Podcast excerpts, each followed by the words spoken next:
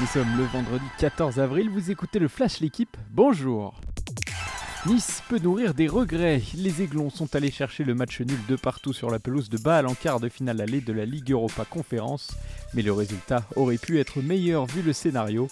Mené 1-0, l'OGCN a réussi à renverser les Suisses grâce à un doublé de Mofi, avec notamment un ciseau acrobatique splendide.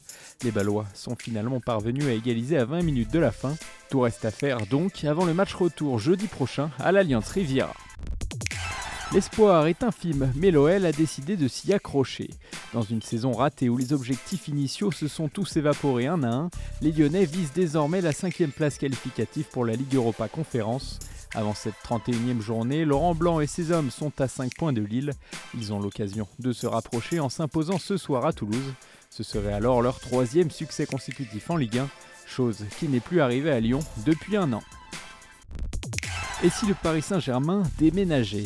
L'idée de quitter le Parc des Princes revient régulièrement depuis le refus de la mairie de Paris de lui vendre le stade. Alors, le club et ses dirigeants ont décidé de déposer un dossier le 27 avril prochain pour acheter à l'État le Stade de France. Objectif disposer d'une enceinte plus grande pour augmenter les recettes, mais c'est aussi une quête de prestige qui se cache derrière cette volonté. Une arrivée du PSG dans l'enceinte dionysienne serait un tournant majeur dans l'histoire du club.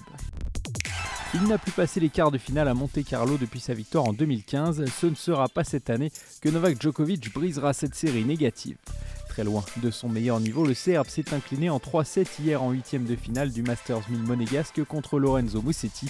C'est la première victoire de l'Italien de 21 ans face à un numéro 1 mondial. Il affrontera en quart ce vendredi son coéquipier Yannick Sinner.